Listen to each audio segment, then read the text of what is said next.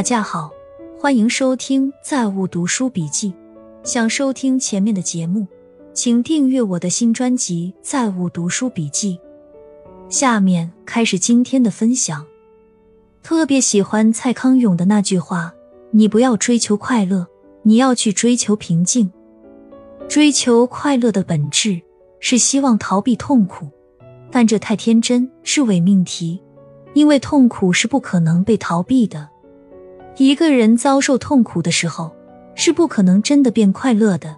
祝福一个人永远快乐，本身的逻辑就不成立。比起永远快乐，我更愿意祝福：当你遭受痛苦的时候，希望你能平静的接受痛苦，走出痛苦；当你在享受快乐的时候，你也可以平静的接受快乐，珍惜快乐。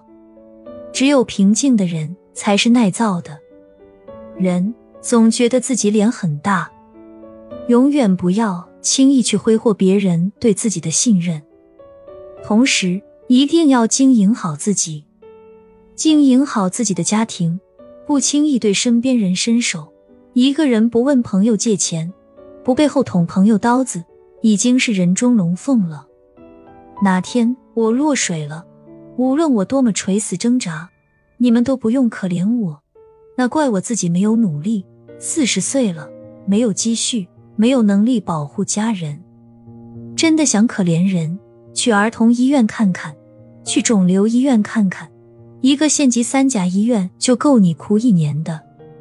你帮不过来就不过来，有保险，他们不买，懒惰时一掷千金时，这就是每个人的命，每个人的生命轨迹，也是佛教都在提的。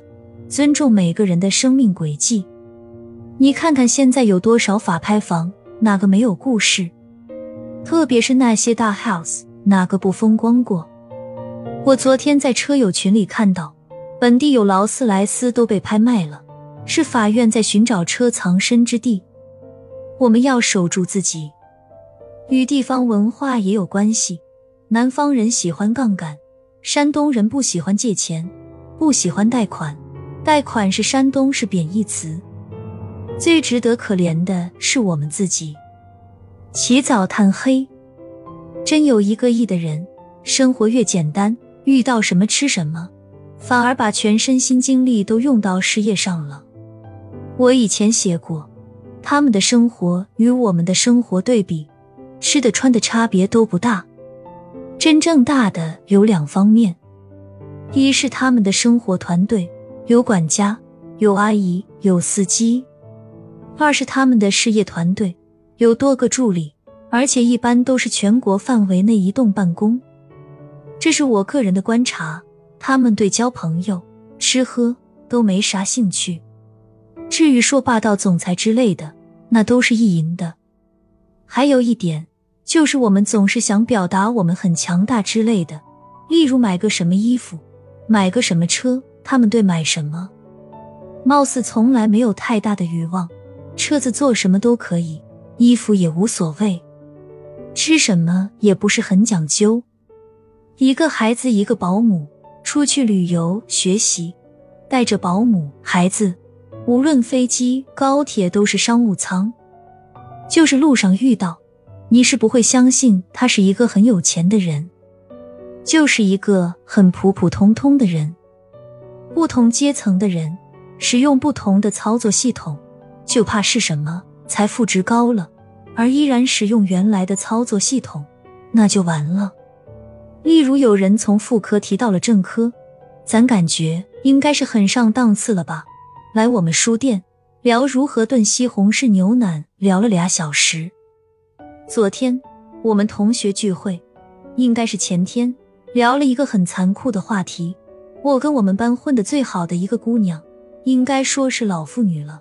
聊天，我们数了一圈同学，每个人都突破不了自己的天花板，就是智商才是限制我们人生高度的核心所在。上学时不是那么聪明的，到工作中也是如此。真正有高天花板的，还是高智商的。价值观和底层逻辑不一致的时候。面对同样的事，大家有截然不同的想法，发生摩擦就很正常。在没有经过长时间的价值观磨合之前，不要轻易对他人做判断。价值观和底层逻辑不一致的时候，面对同样的事，大家有截然不同的想法，发生摩擦就很正常。在没有经过长时间的价值观磨合之前，不要轻易对他人做判断。同样都是来自一个受精卵，为什么胚胎发育成了个体，而胎盘却变得更像肿瘤呢？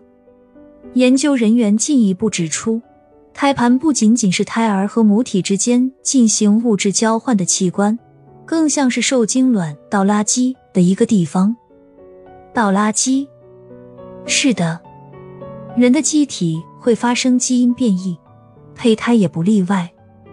在早期。受精卵分裂迅速，胚胎为了自救，有些基因组出错或者突变的太厉害的细胞，就可能被丢去胎盘，而不是留在胎儿这边。那些吃胎盘的人有没有想过这样一个问题：你们吃煮熟的肿瘤吗？从本质上来说，胎盘跟这些东西真的差不多啊。也许有人会反驳：反正煮熟的肿瘤那也是肉啊。无所谓，而且很多人都说胎盘有营养，所以还是要吃。特别喜欢蔡康永的那句话：“你不要追求快乐，你要去追求平静。追求快乐的本质是希望逃避痛苦，但这太天真，是伪命题。因为痛苦是不可能被逃避的。一个人遭受痛苦的时候，是不可能真的变快乐的。”祝福一个人永远快乐，本身的逻辑就不成立。比起永远快乐，我更愿意祝福：当你遭受痛苦的时候，希望你能平静的接受痛苦，走出痛苦；当你在享受快乐的时候，你也可以平静的接受快乐，珍惜快乐。只有平静的人才是耐造的。有人私信我说要做我的狗，让他做什么都可以。我愣了一下，答应了，于是对他下达了第一个指令：去云南边境参加缉毒工作。今天回家的路上，很多门面倒闭了，包括一些霸街十余年的馆子。时常在想，为何经济如此困难？难道真是房地产吸血？房地产也是有血时才能吸血，但现在血去哪里了？我们这些年其实是反工业化。反自由经济的经济心力难生，就力已死，一年比一年难过，怕是必然的了。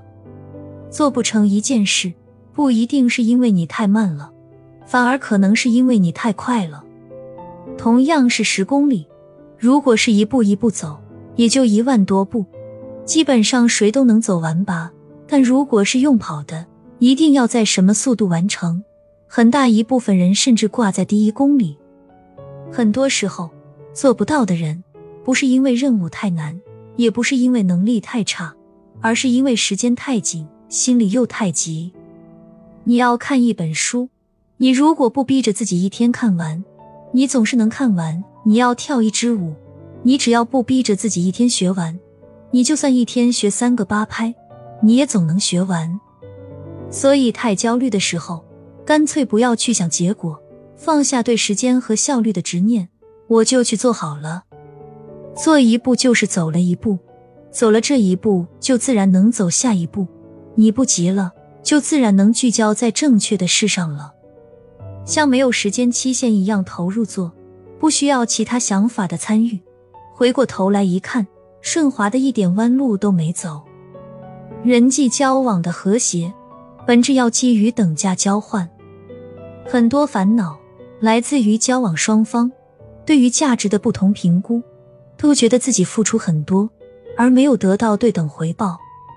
比如说，情绪价值和金钱价值混为一谈，因为和某某人在一起，常常近距离的玩乐厮混，就觉得可以免费索取对方的专业服务或者别的资源。如果得不到，就恼羞成怒。避免这种烦恼的唯一方法，就是和外界交往时。避免单方面输出价值太多，不管是金钱还是情绪，不管是自己还是别人。否则，总有一方会觉得自己亏了，而心生怨念，耐不住寂寞，去和价值观不匹配的人厮混，就会在情绪价值上欠账，而最终产生更多烦恼。就像在牛市时手痒跟风垃圾股，最终必被反噬，而造成更大损失。和很多人的印象不一样的是，和公务员考试比起来，高考是一点都不残酷的。因为高考只是负责分配资源，大多数人去考试，考完后都只是根据成绩去分配一个学校读书。考得高，选择面就大；考得低，学校差一点书都是有的读的。真的差到只有一两百分的人，也知道读书对他就是折磨。而公务员考试不一样。我们遇到的一个现实问题是，二零二零年因为疫情，我们透支了今后几年的公务员岗位。与此同时，为了稳就业，我们硕士做了很大的扩招，把问题推到了未来。而现实当中，尤其是很多文科类的专业就没有对应的社会工作岗位，唯一的出路就是考公务员。而公务员或者说进体制的考试是不成功变成人，考上了你什么都有。编制户口，一辈子不降薪，只上升不下降的收入曲线，良好的社会地位和体制内的各种优势都在等着你。考不上呢，什么都没有。而且这个考试就是年年都能考，所以大量的高学历者就是堆积在一起竞争。能考公的，起码都是读过本科的，都差不到哪里去的。